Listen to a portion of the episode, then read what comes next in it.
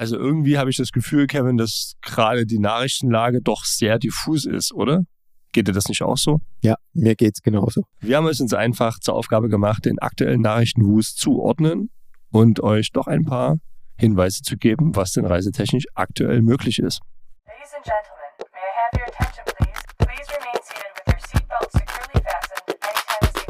Herzlich willkommen beim Podcast von fluege.de. Der Podcast für alle, die demnächst in ein Flugzeug steigen oder per Flugzeug verreisen wollen. Wenn ihr Flüge suchen und buchen wollt, dann geht ihr auf unser Portal www.fluege.de. Hier gibt es allerdings Informationen und Inspirationen für Reisende rund um das aktuelle Geschehen im Flugmarkt auf die Ohren. Viel Spaß!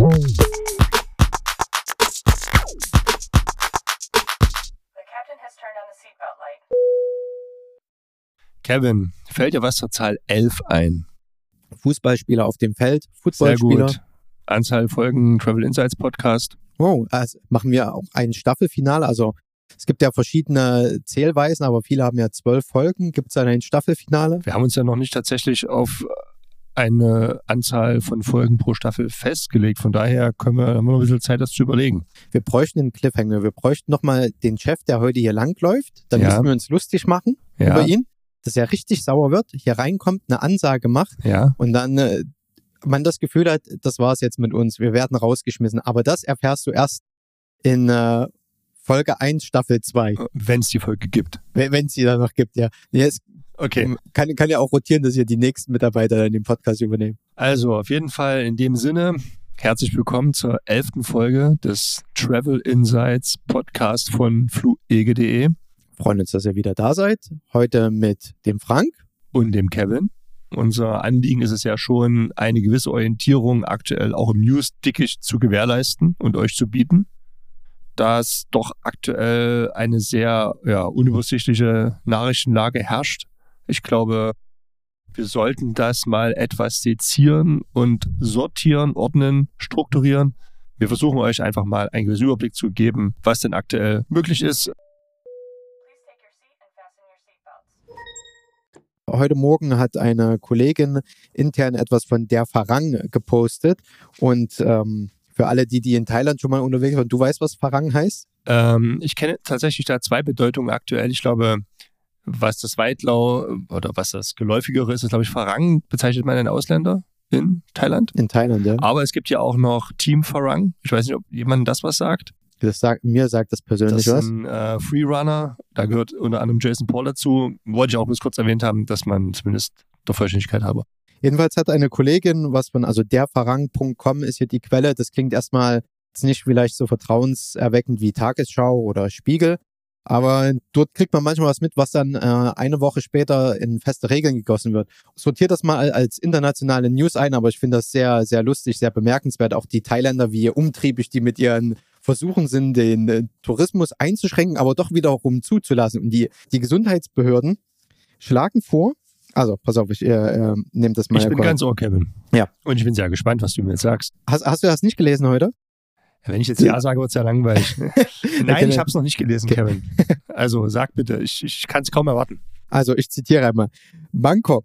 Gesundheitsbehörden schlagen für ausländische Kurzzeiturlauber eine offene 14-tägige Quarantäne vor, während der sie ihr Hotel zu Unternehmungen verlassen können. Mit dieser Regelung mit dieser Regelung sollen mehr ausländische Touristen für einen Urlaub in Thailand gewonnen werden. Touristen müssen Ortungsgeräte tragen, um jede ihrer Bewegungen überwachen zu können. Sie müssen sich an Routen halten, die Thais nicht befahren. Sie dürfen auf keinen Fall vom Kurs abkommen. Sie müssen rund um die Uhr von Covid-Pflegern überwacht werden, um sicherzustellen, dass sie nicht vom Kurs abgekommen und gesund sind. Sie werden ermutigt, Aktivitäten an der frischen Luft durchzuführen. Golf ist eine Möglichkeit. Also, ähm, das heißt, man muss in Bangkok jegliche Hauptverkehrsstraße meiden? Ist äh, dort nicht alles Hauptverkehrsstraße? Ich habe nicht gesagt, dass alles Hauptverkehrsstraße ist, aber es ist natürlich sehr schwierig, in Bangkok etwas zu unternehmen, wenn man diese Straßen meidet, weil abseits der Straßen ist ja auch nicht viel dann Ja. was. Aber ich finde es bemerkenswert, dass man hier versucht, doch tatsächlich mal eine smarte Lösung zu finden. Inwieweit sich das dann in der Praxis als tauglich erweist, wird sich ja noch zeigen. Ja, ich finde das eher unterhaltsam, aber es ist ein Vorschlag der Gesundheitsbehörden, aber sechs oder sieben Provinzen haben daran Interesse bekundet. Aber ich, ich, ich würde das jetzt wirklich, würde Thailand ein bisschen unter Beobachtung stellen, so von uns, und wir geben dann Updates, wie sich das so entwickelt. Aber wir hatten das im letzten Podcast ja auch schon mit ähm, chinesischen Urlaubern, die ja dort testweise kommen sollen. Die tragen ja, also so die, die Vorkehrung, so eine Art Fußfessel, damit sie auch überwacht werden. Also äh, das ist auf jeden Fall, denke ich, kein schlechter Gedanke, dass man zumindest die Kontaktrückverfolgung hier leichter macht. Äh, passt. Ja, jedenfalls wollen sie damit Touristen äh, anlocken, ob, ob du damit wirklich jetzt angelockt bist. Es gibt tatsächlich Länder, die äh, verlangen, dass du diese App, diese Tracing-App, dieser, jedes Land hat ja praktisch seine eigene Version davon installierst. Wenn das richtig interkonnektiv verbunden wäre miteinander, ja, und jeder sich an gewisse Standardregeln heutzutage praktisch im Hygienebereich und sowas hält, also dann wären, wären all die Regelungen eigentlich obsolet. Das war wenn du eigentlich, dich dran hältst. das war eigentlich auch so noch die Kernaussage, die ich diesen Podcast auch eigentlich loswerden wollte. Und man macht sich Gedanken. Und wenn natürlich jeder sich auch an die einfachen Regeln hält und hier in dem Fall eine Maske trägt, Abstand hält, regelmäßig sich die Hände wäscht und auch einfach größere Menschenansammlungen vermeidet, dann ist man ja doch schon relativ auf der sicheren Seite. Und wer ja den Podcast vom NDR gehört hat mit Christian Drosten, Hm. der ja genau eben auch diese Regeln immer wieder auch jetzt nochmal ins Gedächtnis ruft und sagt, dass man sich daran halten soll. Und das vor allen Dingen aber auch eine weitere Regel, die Cluster-Nachverfolgung, dass man da sozusagen ein Tagebuch führt oder beziehungsweise dass diese Nachverfolgung ermöglicht wird, da geht das doch genau in die Richtung mit der Fußfessel. Aber wenn wir da gerade bei dem Thema sind, können wir kurz überschwenken. Ich finde den Vorschlag ja, er ist recht simpel. Er ist, glaube ich, auch einigermaßen einfach durchzuführen. Man muss es halt nur tun. Und Wel hier welcher Vorschlag? Na, ein Cluster-Tagebuch zu führen. Wir haben ja diese wunderbar schöne Corona-Warn-App, die ich auch auf dem Handy seit seit sie im App Store gibt, äh, habe. Allerdings denke ich, gerade bei dem Budget, was ja für diese App äh, zur Verfügung steht, immer noch, denke, äh, da wird ja doch ein zweistelliger Millionenbetrag investiert, könnte man vielleicht sogar eine kleine Funktion in der App implementieren, die es ermöglicht, da so ein Tagebuch zu führen. Die App erinnert dich dann am Ende des Tages mit einer Push-Nachricht, wolltest du vielleicht noch was in dein Tagebuch eintragen? Und in Kombination mit den restlichen Tracing-Methoden, äh, Tracking-Methoden, die die App bietet, ist das vielleicht sogar ganz sinnvoll, weil dann gegebenenfalls ja auch schon Daten dann, äh, je nachdem welcher Form man die dann hinterlegt, über Cluster ja äh, zur Verfügung stehen. Wenn die App sagt, oh, lass dich mal testen, dann lässt man sich testen. Gegebenenfalls hat man dann auch noch weitere Informationen, woher könnte denn eine gegebenenfalls eine Infektion gekommen sein. Fände ich ganz gut. Was ich eigentlich nur sagen will, nutzt die App. Ich meine, je mehr Leute diese App nutzen, das hast du auch heute ja schon mal erwähnt, braucht man ja so ein Tagebuch theoretisch auch nicht, wenn es jeder wird ja hätte. dann praktisch schon automatisiert geführt, ja, weil das jetzt nicht so sehr in die Funktionsweise der App einsteigen, aber anonymisiert wird da ja jeder Kontakt Genau, und der wird ja auch für 14 regelmäßig Tage. erneuert, der Schlüssel. Das ist ja jetzt nicht, nicht so, dass äh, man damit irgendwie überwacht werden könnte. Ich glaube, das ist schlimmer, wenn man WhatsApp auf dem Handy hat. Da werden deutlich mehr Daten irgendwo hingeschickt als mit der App. Also international war Thailand das, das lustigste, unterhaltsamste. Ansonsten habe ich aus internationalen Bereichen jetzt nicht so viel berichtenswerte News mit dabei, außer dass immer mehr Flughäfen jetzt auch dazu übergehen, dass Schnelltests, also diese Antigen-Tests eingesetzt werden bzw. werden sollen. Ich finde das auch eine ganz gute Entwicklung. Das hatten wir, glaube ich, auch im vergangenen Podcast mal, dass das Vertrauen in dieser Funktionsweise und wie sicher das Ergebnis dann ist oder ernst zu nehmen ist, wird, wird immer größer und das Ergebnis hast du halt innerhalb von 15 Minuten und ich würde sagen, so an Flughäfen äh, setzt sich das immer mehr durch, dass du dann tatsächlich so einen Schnelltest machen lassen musst. Ich meine, bist eh immer zeitiger da am Flughafen, da kannst du sowas mit auch machen, schafft auch nochmal Sicherheit. Da gibt es tatsächlich auch Neuigkeiten. Siemens Healthcare bringt jetzt einen 15 Minuten Schnelltest auf den Markt. Der, der, Test ist automatisch in allen Ländern zugelassen, die eine CE-Zertifizierung anerkennen. Bei der FDA wird gerade eine Notfallzulassung beantragt. FDA ist die äh, amerikanische, ist die US-Gesundheitsbehörde, Entschuldigung. Food, Food and Drug Administration. Dieser Test, in Deutschland ist das aktuell für die Privatperson, also das Handling noch nicht zugelassen. Das heißt, man muss einen Rachenabstrich nehmen, der wird dann Du hast ja bei dir aus Nasenabstrich damals. Ja. Ne? Also man muss nach Den würde ich nicht von einem ungeschulten Personal machen lassen. Man sagt auch hier, dass das nur durch ein geschultes medizinisches Personal durchzuführen sein sollte. In Deutschland zumindest, weil man auch eben diese, diese, ich weiß nicht, bis jetzt ein Stäbchen ist. Man muss sehr tief in den Rachen und es ist wahrscheinlich schwierig, ob man sich dann korrekt den Abstrich genommen hat. Allerdings äh, die Sensitivität dieses Tests, um das vielleicht noch abzuschließen, ist bei 96,7 Prozent.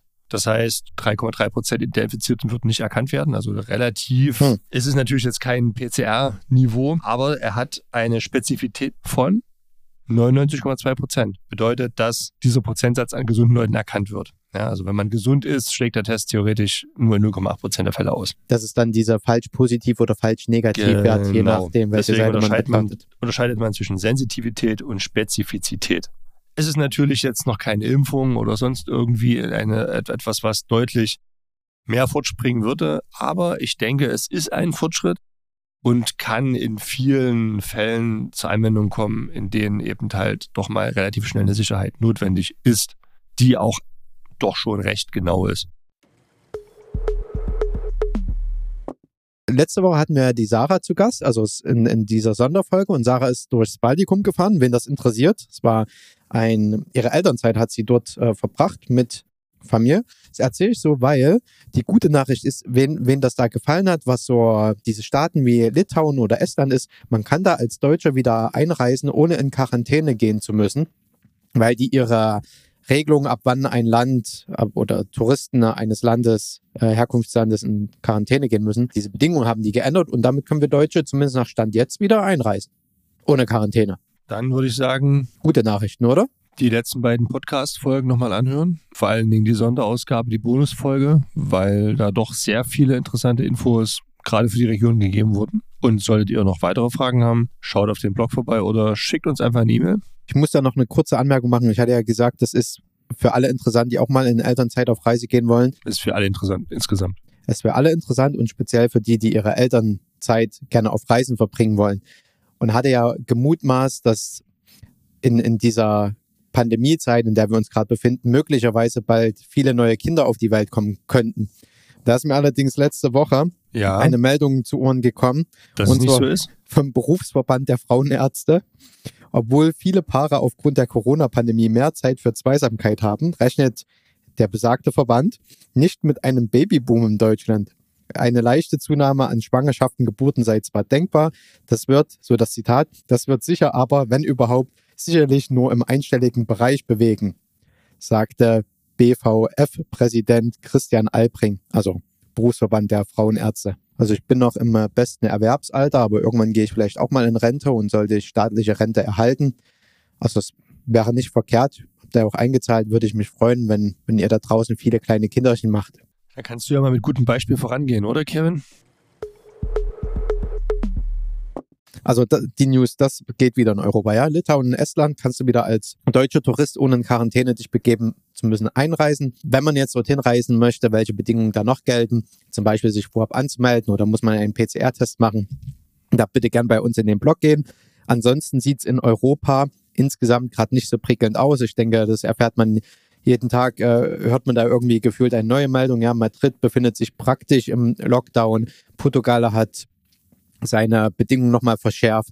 In den Niederlanden äh, gehen viele Regionen in, äh, in eine verschärfte Situation, sage ich mal. In Frankreich gibt's jetzt eine nächtliche Ausgangssperre. Italien hat die äh, Corona ähm, Maßnahmen, also die Anti-Corona-Maßnahmen auch wieder hochgefahren. Im Grunde genommen heißt das in der Regel, entweder wird die Maskenpflicht auch aufs äh, für das Freie auferlegt, also dass du im Freien eine Maske tragen musst, dass Bars und Restaurants entweder geschlossen werden oder ab 23 Uhr oder Mitternacht nicht mehr geöffnet haben dürfen, dass Alkohol nur bis zu einer gewissen Uhrzeit verkauft werden darf, ähm, zum Beispiel 20 oder 21 Uhr und ja, eben das Feiern oder Veranstaltungen nur in einem gewissen Größenrahmen Teilnehmeranzahl stattfinden dürfen. Das bedeutet das so. Was man eben vermeiden will, ist aber trotzdem auf EU-Ebene, dass es einen allgemeinen Lockdown gibt, auch wenn sich das so manchmal anführt, anfühlt.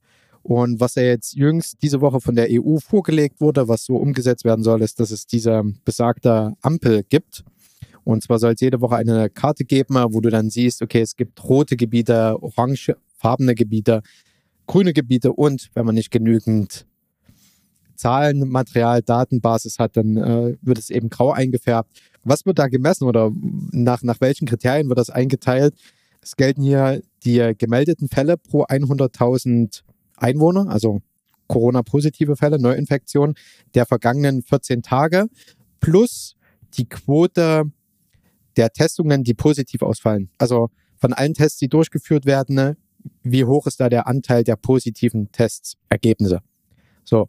Und ein Land wird eben als grün eingestuft, wenn du unter 25 Neuinfizierte pro 100.000 Einwohner der vergangenen 14 Tage hast und die positiv getesteten Quote unter 4% ist. 25 ist echt, das ist doppelt so viel, äh, äh, halb so viel. Halb so viel. Das ist also doppelt so streng, halb so viel wie das, was wir zum Beispiel in Deutschland als Risikogebiet einstufen. Okay. Ähm, Gibt es so Farb, gibt's, gibt's dann so Farbbeziehungen? Von, von grün kann ich in alle Farben fahren, reisen, aber von rot nicht. Na, prinzipiell könntest du eigentlich, wenn dich das Land reinlässt und dein eigenes Land rauslässt, es gibt da mitunter ja auch schon Aber wenn ich aus dem grünen Land komme, hätte ich ja die Wahl, in jedes Land zu fahren. Denn die Ja. roten Länder lassen mich nicht rein. Aber rein theoretisch geht es ja auf grün, würde jedes Land offen und von rot, ja. Aber ich würde sagen, das Rot färbt dann ab, wenn du wieder zurückkommst. Also wenn man eine Maske trägt und Abstand hält, ja, also dann müsste das ja möglich sein. Okay. Prinzipiell ja. Also äh, das ist ja, wenn du ein, wenn du ein guter Mensch bist und du hältst dich an Regeln, du achtest auf Hygienebedingungen, dann kannst du dich durch die Welt bewegen. Manch einer lässt dich nicht, aber die, die dich lassen. Nee. Also und dann kurz noch zu äh, Gelb. Ich hatte, hatte ich Gelb gesagt? Also es könnte Gelb oder Orangefarben sein. Ja. Wer das hört, es läuft aufs Gleiche hinaus. Ein, ein Land ist orangefarben oder gelb, wenn du, äh, wenn das Land weniger als 50 Neuinfizierte pro 100.000 Einwohner in den vergangenen 14 Tagen im Schnitt hatte, aber mehr als 4% neu, also positiv Getestete unter den Getesteten. Oder du liegst zwischen 25 bis 150 Neuinfizierte pro 100.000 Einwohner in den vergangenen 14 Tagen. Und die positiv getesteten Rate oder Quote ist unter 4%. Und bei Rot ist alles das, was jetzt in dem nicht war. Also ab 50 Neuinfizierte und mehr als 4% positiv getestete oder wenn es 150 Neuinfizierte überschreitet, ist ein Land automatisch rot. Ja. Sinn und Zweck ist einfach, dass man Lockdowns vermeidet und dass man halt frühzeitig erkennt, okay, ein Land, die Bedingungen in einem Land verschlechtern sich, hier sollte man weitere Maßnahmen treffen, damit es nicht noch mehr sich verschlechtert und andererseits natürlich auch, um europaweit ein bisschen Klarheit zu schaffen, wo kann ich denn jetzt hinreisen, ne, was funktioniert. Ähm, viele Länder arbeiten aber halt auch daran, dass die, die Bedingungen klarer werden, dass man dort sicher als Tourist einreisen kann, weil nicht alle Neuinfizierten sind Reiserückkehrer, sondern es äh, scheint nach Lage jetzt äh, wohl doch eher einen kleineren Teil auszumachen. Also Spanien bereitet zum Beispiel so ein Korridorkonzept vor, äh, so nennen die das so ein bisschen. Und zwar vor Dingen, um die Kanaren und Balearen wieder bereisbar zu machen. Und im Prinzip geht es da auf, auf die Tests hinaus. Also das Ganze zielt darauf ab, dass du zum Beispiel einen Test machen lassen musst, also einen PCR-Test mit entsprechend negativem Ergebnis auf SARS-CoV-2, wenn du in das Land einreisen möchtest. Das soll maximal 48 Stunden alt sein. Und ähnlich wie wir es von der Türkei kennen, bevor du dann die Kanaren oder die Balearen wieder verlässt, nach Hause fliegst, dass du dort auch spätestens 48 Stunden vor Abflug nochmal einen Test machen musst, der negativ sein muss.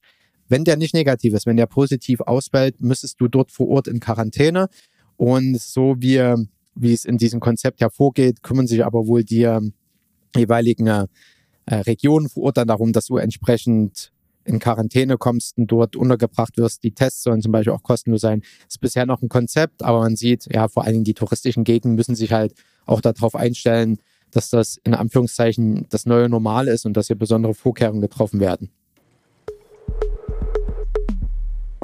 Was geht denn, was werden, was ist denn aktuell noch, was gut geht? Das kommen wir vielleicht mal ganz kurz. Also laut RKI-Risikogebietsliste, Ja. ähm, wenn du das aufmachst, die Länder, die aktuell die äh, relativ geringe Raten haben, wo du in Europa als Tourist derzeit am besten aufgehoben bist. Äh, Zypern, da ist es recht still gewesen und Griechenland ist, glaube ich, relativ gut umgegangen mit der Krise. Also das, ich glaube, die, die sind touristisch gesehen am besten weggekommen im Sommer und bin gespannt, wie sich das jetzt im Spätherbst entwickelt. Und äh, Polen, in Polen steigen aber zurzeit auch die äh, neue Infektionen mit SARS-CoV-2 an. Italien fährt die äh, Beschränkungen vor Ort sehr hoch, also zum Beispiel Maskenpflicht im Freien. Da haben wir jetzt doch so viel zu Europa gesagt. Ich glaube, was aber doch auch unsere Hörer sehr, sehr brennend interessiert, ist doch auch so die Lage im eigenen Land. Wollen wir vielleicht noch dazu ein paar Worte verlieren? Gestern Abend, also am, am Mittwochabend, hat unsere Bundesregierung ja diesmal gemeinsam an einem Ort über die verschiedenen Bedingungen in den Bundesländern diskutiert und man hat da wohl versucht, eine einheitliche Linie herzustellen, zu fahren. Ich zitiere inhaltsgemäß unsere Bundeskanzlerin, sie ist nicht zufrieden. Äh, ich, ich kann das nachvollziehen bei ihr. Es bleibt ein, ein Flickenteppich, so hatte ich es, glaube ich, im vergangenen Podcast mal erwähnt. Ist immer noch so. Und ich habe vor uns eine Push-Meldung bekommen. Kein Beherbergungsverbot mehr in Sachsen und Baden-Württemberg. Und das ist ja so ein bisschen das Schlagwort dieser, dieser Woche oder das negativ besetzte Wort, dieses Beherbergungsverbot. Du musst, je nachdem, ob du aus einem innerdeutschen Risikogebiet kommst, also das gilt auch, wenn du aus dem Ausland aus einem Risikogebiet kommst, aber halt auch innerdeutsch, musst du einen negativen, äh, ein negatives Corona-PCR-Testergebnis vorweisen, ne, damit du in eine Pension oder ein Hotel rein kannst. Genau das ist eigentlich, was mir gerade so einfällt, doch auch wieder ein sehr guter Case, um diese Schnelltests anzuwenden. Ja. Ist natürlich die Frage, wo wie die Kosten verteilt werden, ob die dann auf, auf den Zimmerpreis mit wahrscheinlich ne, addiert werden, ein Stück weit. Ähm, aber hier ließe sich ja doch relativ zügig feststellen, ob ein Risiko vorliegt oder nicht. Ja. Und ob diese Regeln überhaupt so Sinn machen, musst du dir zum Beispiel vorstellen, in Bayern galt das ja schon vergangene Woche, dass du dieses Negativergebnis vorweisen musst, wenn du aus einem Risikogebiet kommst. Aber wenn du zum Beispiel aus einem Risikogebiet in Bayern kommst und du willst woanders in Bayern in ein Hotel einreisen, dann, müsst, dann gilt diese Regel nicht für dich. Aber wenn du aus einem Risikogebiet außerhalb von Bayern kommst, dann müsstest du das mal. Also schon sehr, ist, sehr schizophren in richtig, einer gewissen Art und Weise. Richtig. Und du hast halt Bundesländer, die halten an diesen Regeln fest. Jetzt war sich gerade eben äh, die Push-Meldung, dass es für Baden-Württemberg und Sachsen nicht gilt, ähm, weil man sagt, das ist halt Quatsch innerdeutsch. Und das ist, ich kann da halt auch keine gute Nachricht rauspacken. Ne? Also es ist, wenn man sich gedacht hatte, du kannst nicht in Europa verreisen, weil das zu unübersichtlich ist, ist es auch in Deutschland halt unübersichtlicher. Und ich kann da nur noch mal darauf hinweisen, in unserem Blog haben wir auch innerdeutsch da per Widget die Informationen vom Kompetenzzentrum für Tourismus, das ist ein Angebot des entsprechenden äh, Ministeriums, äh, hinterlegt, wo man sich nochmal die Regeln für jedes Bundesland anschauen kann. Ja. Es ist auch ähm, eine Empfehlung, die wir auch hier an der Stelle mal geben können, zeit.de hat eine wirklich wunderbar äh, schön aufbereitete interaktive Rubrik zu Infektionszahlen in Deutschland auf Kreise, auf, auf Regionen innerhalb von Deutschland dargestellt. Zusätzlich auch sogar einen Überblick über den aktuellen, über die aktuelle Impfstoffentwicklung. Also generell, wenn man jetzt vorhat, innerhalb von Deutschland zu reisen, dann sei einem doch diese, diese Karte ähm, auf zeit.de ans Herz gelegt. Ja, also innerdeutsch, dieses sogenannte Beherbergungsverbot macht es gerade nicht einfacher, das zu, zu verstehen, äh, innerhalb von Deutschlands zu verreisen. Aber du hast zum Beispiel auch solche Regeln, dass wenn du an, in, an der Grenze wohnst, ja, das kennen wir zum Beispiel in Sachsen äh, mit Tschechien oder in, im Saarland mit Frankreich, da kannst du dich auch für kurze Zeit, kannst halt ins Nachbarland fahren und kannst dann wieder zurückkommen, ohne dass wir dich dann äh, Risikogebiet, Reiserückkehrer Regeln, sage ich jetzt mal so, äh, gelten. Ich habe noch eine Info, die auch beschlossen wurde. Es soll ja für Reiserückkehrer neue Regeln geben. Das hatte sich, soll es ja eigentlich schon ab Oktober, dann Mitte Oktober geben. Und jetzt ist man praktisch bei dem 8. November angekommen, ab dem das dann gelten soll. Wenn du dich innerhalb der vergangenen zehn Tage in einem Risikogebiet aufgehalten hast, Risikogebiet laut Liste vom Robert-Koch-Institut, packen wir auch mit in die Show Notes, dann müsstest du eben ab 8. November bei deiner Rückkehr in Deutschland dich sofort in Quarantäne begeben. Und du musst es beim Gesundheitsamt melden. Dafür soll es ja dann diese digitale, was mal diese Aussteigerkarte war, das in digitaler Form geben. Wenn du deine Selbstisolation vorzeitig beenden möchtest, dann kannst du das frühestens am fünften Tag nach deiner Einreise mit einem PCR-Test machen. Logischerweise, wenn der negativ ist, ist für dich die Quarantäne beendet. Andernfalls äh, beginnt für dich dann die Behandlung. Frank, es wird Herbst, mir ist kalt, wenn ich ins Warme möchte. Wo, wo würdest du jetzt hinreisen? Also ja, die Gedanken hatte ich mir natürlich auch gerade gemacht, ähm, weil das Wetter ist doch schneller schlechter geworden, als man sich das gewünscht hat. Und da kriege ich immer doch so eine leichte Depression, weil ich ein sehr großer Sonnenfan bin. Also ich, meine Empfehlung wäre jetzt tatsächlich die Türkei. Generell ist die Türkei, glaube ich, sogar ein Risikogebiet, aber es gibt vier Provinzen, die davon ausgenommen sind. Und das ist Antalya, Mukla, Izmir und Aydin. Das heißt, Praktisch türkische Riviera, das also ist genau, das ist Mittelmeerküste. die, die Mittelmeerküste, die Mittelmeerregion. Da gibt es zwar dann strikte Hygienekonzepte, die dort eingehalten werden müssen, aber ich glaube, ist ein guter Trade-off. Also besser als jetzt hier im grauen Deutschland zu sitzen. Ich überlege tatsächlich, ob man da vielleicht mal einen Kurztrip hinmacht. Ja, Mein, mein Hinweis bei Türkei ist, bevor du wieder zurück nach Deutschland reist, musst du dich testen lassen. Das kannst du sofort in auch der wenn, ich aus Türkei. der, aus, wenn ich direkt aus Antalya komme. Da gibt's Testzentren, das kostet, äh, so habe ich es noch in Erinnerung, 15 bis 30 Euro.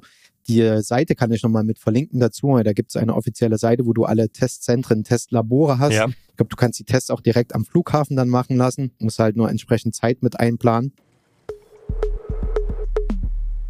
Ich glaube, eine Sache könnten wir noch besprechen.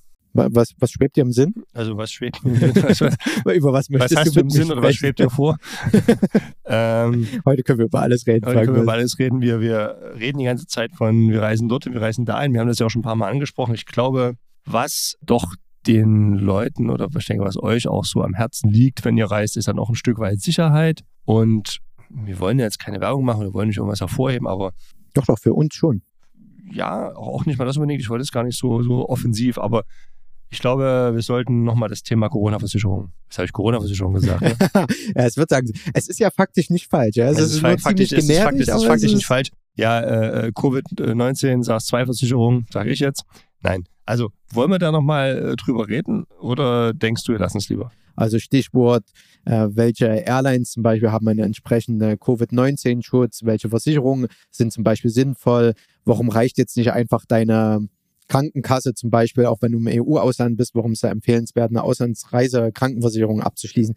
Äh, es ist ein recht komplexes Thema. Ich weiß nicht, wie viel wir jetzt schon aufgenommen haben. Vielleicht können uns unsere Hörer auch darauf hinweisen, wenn sie da mehr Interesse dran haben, dass wir uns mal tiefergehend mit dem Thema, wie kann ich mich eigentlich für eine Covid-19-Erkrankung absichern? Pass also auf, dann lass uns das doch einfach nächste Folge machen. Ja. Wollen wir nächste Folge, wenn nicht irgendwelche anderen großen Updates sind, wollen wir uns nicht einfach mal detailliert mit einer Corona-Versicherung auseinandersetzen?